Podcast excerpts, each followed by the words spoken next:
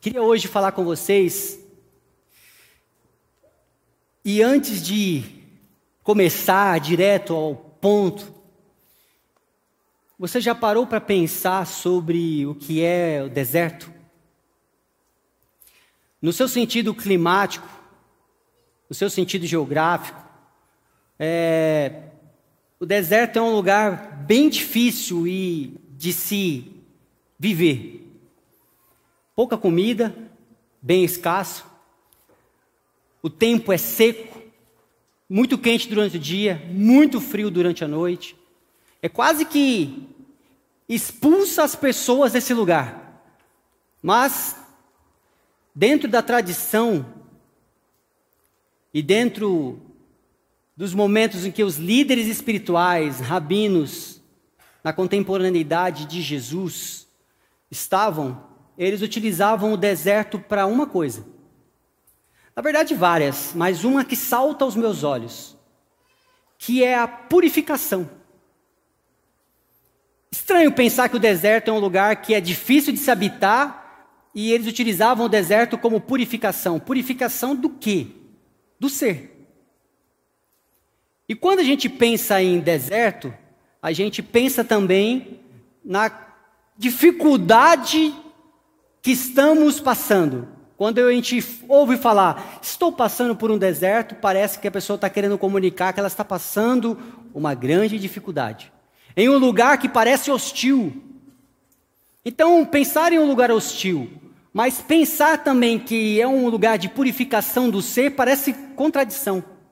Parece um verdadeiro paradoxo. Mas é assim. Quando Jesus foi levado ao deserto, porque ele foi, e nós vamos ler o texto, foi com esse intuito. Então eu queria te convidar a abrir Lucas capítulo 4, a partir do versículo 1. E se você não estiver com a Bíblia aí, pode me acompanhar ouvindo. Lucas capítulo 4, versículo 1. Jesus, cheio do Espírito Santo, voltou do Jordão, e aqui no Jordão, na cronologia da história, ele tinha se batizado. Tinha recentemente se batizado. Na, na, na verdade, batizado por João Batista. E ele foi batizado ali, e logo depois foi levado ao deserto. Voltou do Jordão e foi levado pelo Espírito ao deserto, onde por 40 dias foi por 40 dias foi tentado pelo diabo. Naqueles dias não comeu coisa alguma e ao fim deles teve fome. 40 dias no deserto, sendo tentado. Muitas vezes quando a gente lê esse texto, a gente imagina que passou 40 dias e depois Jesus foi tentado. Na verdade, ele já estava sendo tentado lá. O deserto é um lugar de purificação porque é onde a gente se encontra com a gente mesmo. A realidade é que quando nós estamos vivendo uma dificuldade na vida, um momento em que precisamos decidir algo muito importante, há um verdadeiro encontro com a gente mesmo. A gente se desespera quando a gente, com a nossa própria força, não consegue resolver alguma coisa. E se você soubesse que uma decisão que você tomaria hoje influenciasse você por toda a sua vida, uma única decisão mudaria a sua vida inteira. Você teria que ser muito assertivo. Se decidisse mal, toda a sua vida, o seu futuro estaria em questão. Nós decidimos e temos micro decisões todos os dias. Decisões de escolher a roupa, decisões de escolher o caminho de trabalho, de ir à igreja, decisões do que vai comer, do que vai beber, de que horas vai dormir, que horas que vai acordar. São micro decisões. Isso influencia você no seu dia. Mas algumas decisões, e algumas decisões onde nós somos tentados tem um impacto para a vida toda. Um sim, um não. Um, eu vou escolher aquele emprego, eu vou mudar de cidade. Ou, se eu fizer essa coisa uma única vez, como por exemplo, olha, eu te dou todo esse dinheiro, é uma única vez, mas você tem que fazer algo que não é tão bom. Coisas que parecem distantes do nosso meio, mas acontecem em outros exemplos. Em vários outros exemplos. Uma traição de amizade, de relação ou de qualquer outra coisa. Somos tentados também todos os dias. Somos tentados. Somos tentados a dizer sim ou não. O que nós pensamos é que a árvore do conhecimento do bem e do mal estava lá para Adão e Eva. E a realidade é que não. A árvore do bem e do mal está posta aí. A árvore do bem e do mal representa como um arquétipo de uma decisão a ser tomada. Onde nós temos uma decisão muito importante. Jesus falando, eu coloco na mão de vocês a vida e a morte, escolhe, pois, a vida.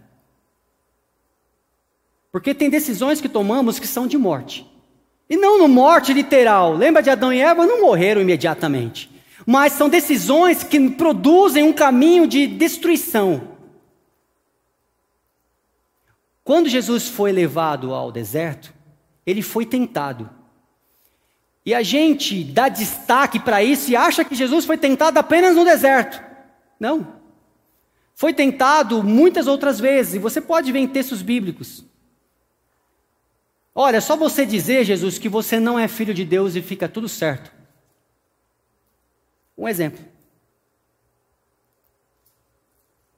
Só que esse texto ganhou um grande destaque porque se Jesus aqui escolhe mal, toda a humanidade seria comprometida.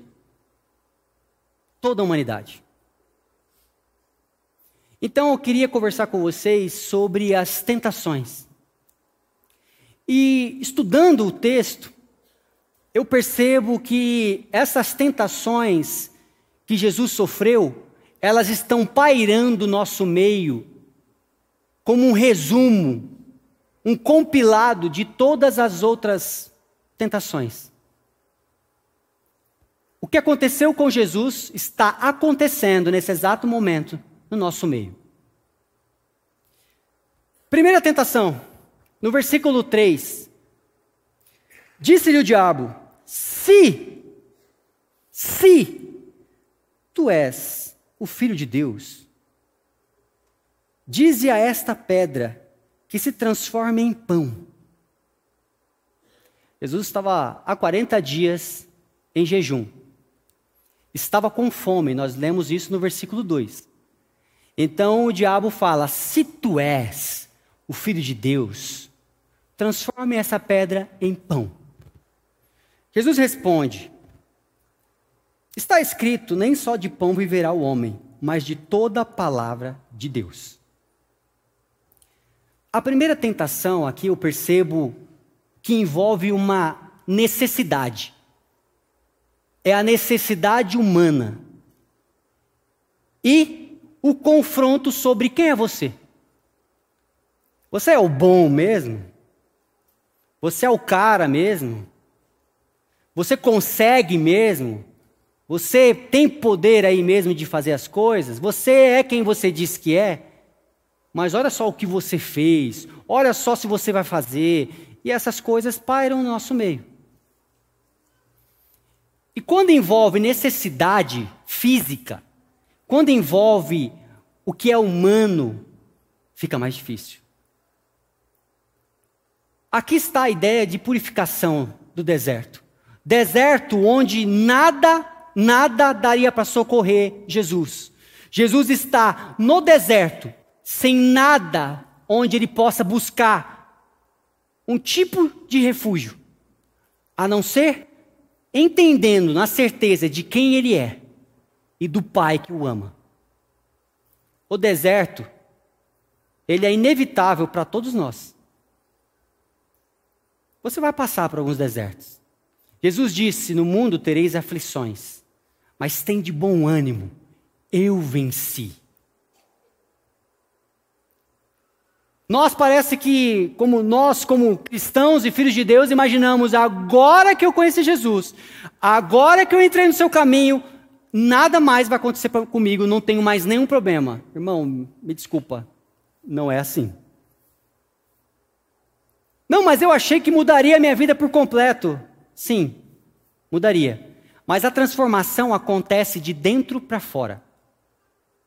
Você sabia que quando você observa um ovo, e o ovo, quando ele é quebrado de fora para dentro, a morte do que está ali dentro. Mas quando o ovo é quebrado de dentro para fora, é vida. A realidade é que a transformação do deserto nos muda de dentro para fora. Só que o ser humano, ele quer que as coisas que estão nos cercando mudem. Eu não preciso mudar, mas se tudo ao meu redor mudar, ficar do jeito que eu quiser, nossa, quão bom vai ser. A espiritualidade acontece aqui dentro, do ser. Então Jesus é questionado no seu ser. Se tu és. E para nós aqui, quantos já talvez não ouviu? É, você que não é o crente?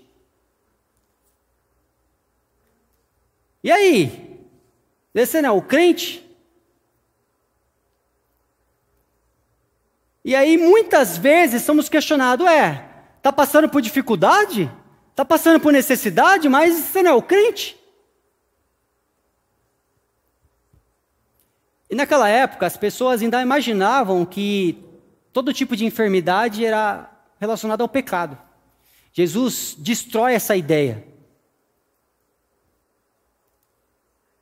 Quando perguntam para Jesus sobre um homem que é cego de nascença, quem pecou? Porque eles imaginavam que aquilo, o cego de nascença, era por conta do pecado. E aí, na cabeça dos fariseus, é esse homem que pecou aí, é, ele pecou no ventre da mãe para nascer cego? Ou foi os pais que pecaram e ele acabou nascendo cego? Jesus olha para eles e fala: nenhum dos dois. Na verdade, o que vocês estão vendo vai ser manifesto a glória de Deus.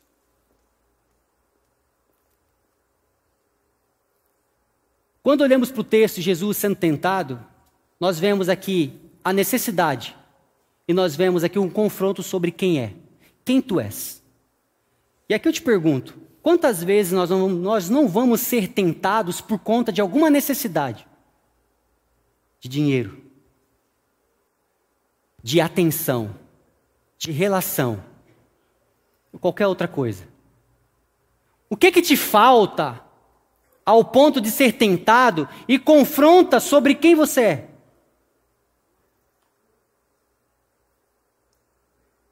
Jesus passou por isso. A necessidade física e o confronto sobre quem ele era. Então Jesus responde: usando o mesmo, a mesma escritura que o próprio diabo estava falando. Quando Jesus fala que nem só de pão viverá o homem, mas toda palavra de Deus. No segundo momento, quando Jesus é tentado, no versículo 5, o diabo levou para um alto monte, mostrou-lhe num instante todos os reinos do mundo. E disse-lhe: Te darei toda a autoridade e a glória destes e a glória destes reinos, pois a mim foram entregues e posso dá-los a quem eu quiser. Se me adorares e prostares, tudo será seu. Então Jesus respondeu: Está escrito: Adorarás ao Senhor, o teu Deus, e só a Ele prestarás culto. O segundo momento de tentação aqui, que eu percebo, é sobre a ganância e o poder. Está vendo esses reinos aqui, Jesus? Tudo isso eu te dou. Se você se prostrar e adorar, você só precisa fazer uma única coisa: só se ajoelha diante de mim. Só isso. E eu te dou tudo isso aqui. E quantas vezes na nossa vida nós recebemos uma proposta de uma única vez? Se fizer isso, tudo isso aqui eu te darei. Só preciso de você de uma coisa: se prostra e me adora. O que é interessante é que Jesus chama de Senhor também o dinheiro, mamon. Dinheiro elevado a uma categoria de Deus é mamon. E o que, que é isso? É quando o dinheiro que diz para você o que você faz da vida. É o que é interessante, uma vez que a gente fala assim, nossa, tendo dinheiro no banco ou tendo dinheiro no bolso, aí a gente ouve a esposa falar, poxa, eu estou com tanta vontade de comer aquilo. Não, a gente não pode. Por quê? Porque vai gastar. Aí o dinheiro diz assim para a esposa, tá vendo? É eu que digo para o seu marido aonde ele come. E se vocês comem?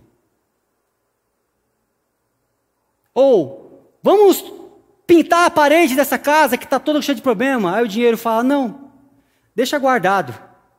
Faz isso não. É eu que digo para vocês quando vocês pintam a parede. O dinheiro se torna senhor, o dinheiro diz para a gente o que a gente faz. Não é a gente que diz para o dinheiro o que ele deve fazer.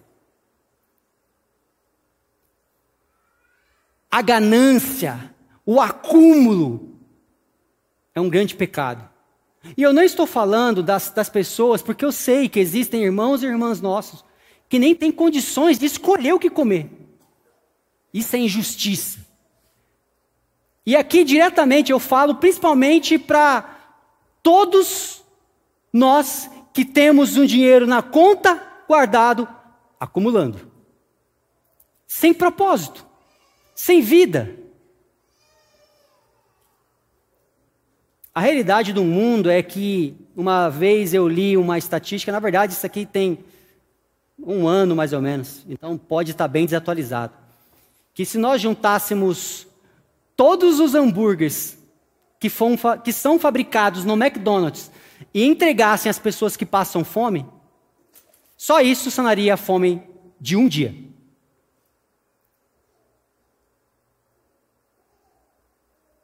Se juntasse todos os hambúrgueres que são feitos ali entregassem às pessoas que passam fome. Mas a grande realidade é que a maioria das vezes quem compra no McDonald's é quem tem em casa.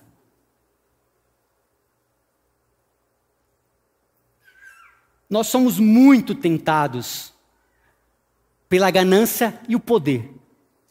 Olha, você será promovido se você passar a fazer isso e você olha e fala: Isso não é bom.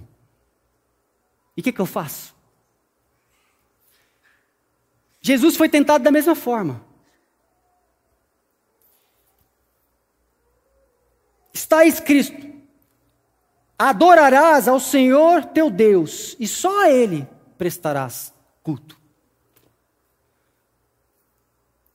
Essa foi a segunda tentação de Jesus. E a terceira?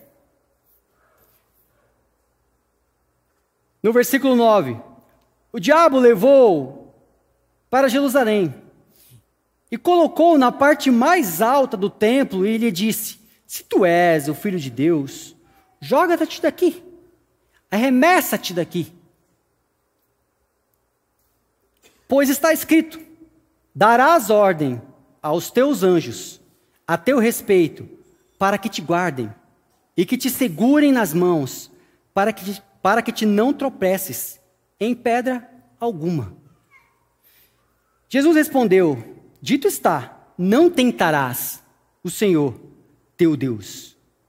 Tendo o diabo acabado, olha só, tendo o diabo acabado toda a tentação, o deixou até o momento oportuno. A terceira tentação tem a ver com o reconhecimento. É uma tentação de, poxa, eu faço tanta coisa e ninguém me percebe. Nossa, olha, olha como eu faço, olha quem eu sou, mas ninguém olha para mim.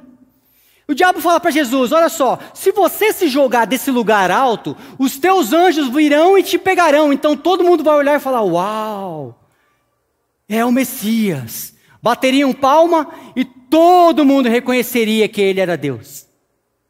Só que, olha só que coisa incrível. Se acontece isso, aí sim na história de Jesus, Roma iria até Jesus e mataria o mais rápido possível. As pessoas iam conhecer a história de um homem que se jogou e foi amparado e aparado pelos anjos. Mas não conheceriam a história do homem de Nazaré, que caminhou entre todos e todas, curando, salvando, redimindo o mundo, justificando o mundo. Percebe? Mas, Tiago, como é que é eu tenho essa oportunidade agora de aparecer, de ser reconhecido, e eu vou ficar no anonimato? Ninguém vai me, me perceber? Eu não consigo te responder isso, mas eu conheço um homem que começou uma história no anonimato. Mas à medida em que vivia, as pessoas falavam: esse homem só pode ser o filho de Deus.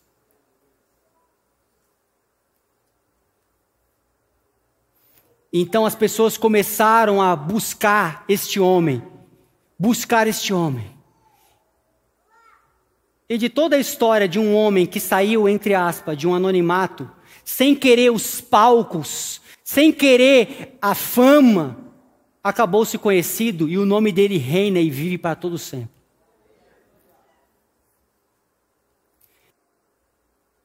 Eu sou músico.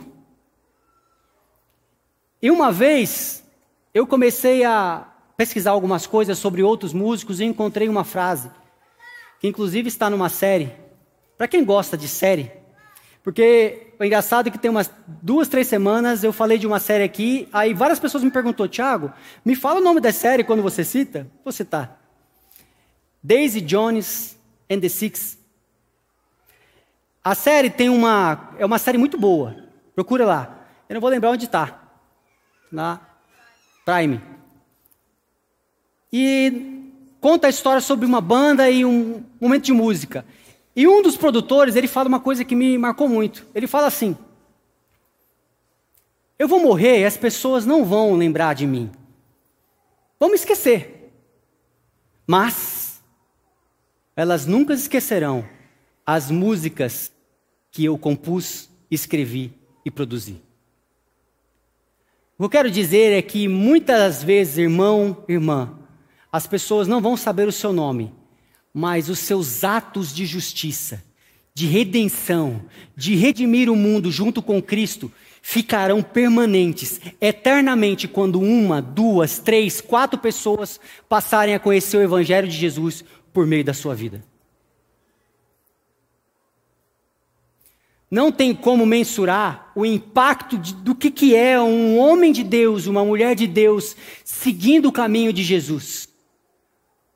Pode fazer uma grande revolução, transformando todo o ambiente e ser de muita gente. E no final, nem saberem o seu nome. Aquele rapaz da fila do lugar que eu falei, na generosidade, não perguntou meu nome. Mas na, no coração dele, ele percebeu que tem pessoas que podem tratá-lo muito bem. Nisso, eu gostaria de ler Tiago, capítulo 1, versículo 14. Na verdade, a partir do versículo 12. Tiago, nome bonito. Bem-aventurado o homem que suporta a provocação, porque depois de ter passado na prova, receberá a coroa da vida que o Senhor prometeu aos que o amam. Ninguém, ao ser tentado, diga: sou tentado por Deus, pois Deus não pode ser tentado pelo mal e ele não tenta ninguém.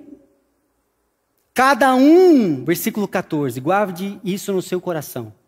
Cada um, porém, é tentado quando este o atrai pelo seu próprio mau desejo. Em uma outra versão, cada um é tentado segundo os desejos do seu coração.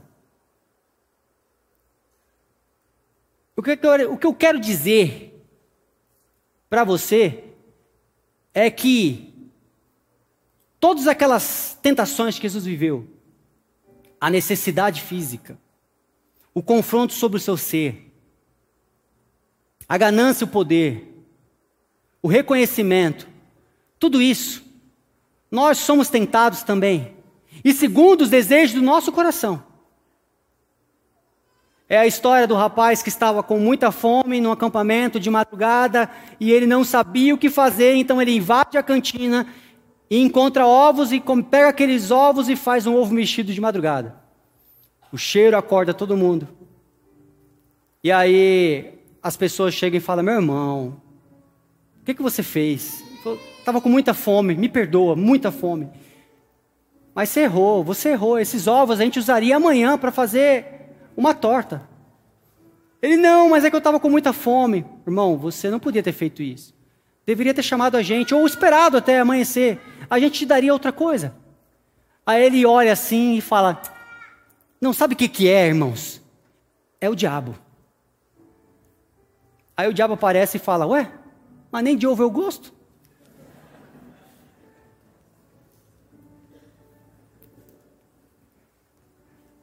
Tiago diz muito bem sobre isso. Cada um é tentado segundo os desejos do seu coração. E essa é a primeira lição que eu gostaria que você te guardasse. Entenda que quando nós somos tentados a alguma coisa, é porque aquilo fala com a gente. Fala muito com a gente. Nossa, tá difícil eu dizer não. É porque você gosta. É porque você tem uma inclinação para isso. E a gente fala, não, é o diabo. Não. É a inclinação do seu coração. Entenda isso. Toda vez que você for confrontado com um desejo desenfreado, uma tentação, é porque isso fala com você. Isso faz parte do que você é e precisa ser reconfigurado essa rota. E para isso, gostaria de ler Provérbios 4, 23, que é a segunda lição. Sobre tudo o que se deve guardar, guarda o teu coração, pois dele procedem as saídas da vida. Se a primeira lição é compreenda que as nossas as suas tentações, as suas inclinações são os desejos que você tem, a segunda lição, ela fala: guarda o teu coração, porque dele também provém a saída para a vida. Ou seja, se dentro de mim há potencial para ser uma pessoa má, dentro de mim também há uma grande potência para ser uma boa pessoa. E com isso, eu encerro essa conversa falando que os desertos da vida, as dificuldades que a gente enfrenta, e muitas vezes vão confrontar a sua necessidade física, o seu reconhecimento, a ganância, poder, tudo isso. Quando você perceber seu coração querendo decidir por aquilo que não é bom, saiba que você também pode dizer não.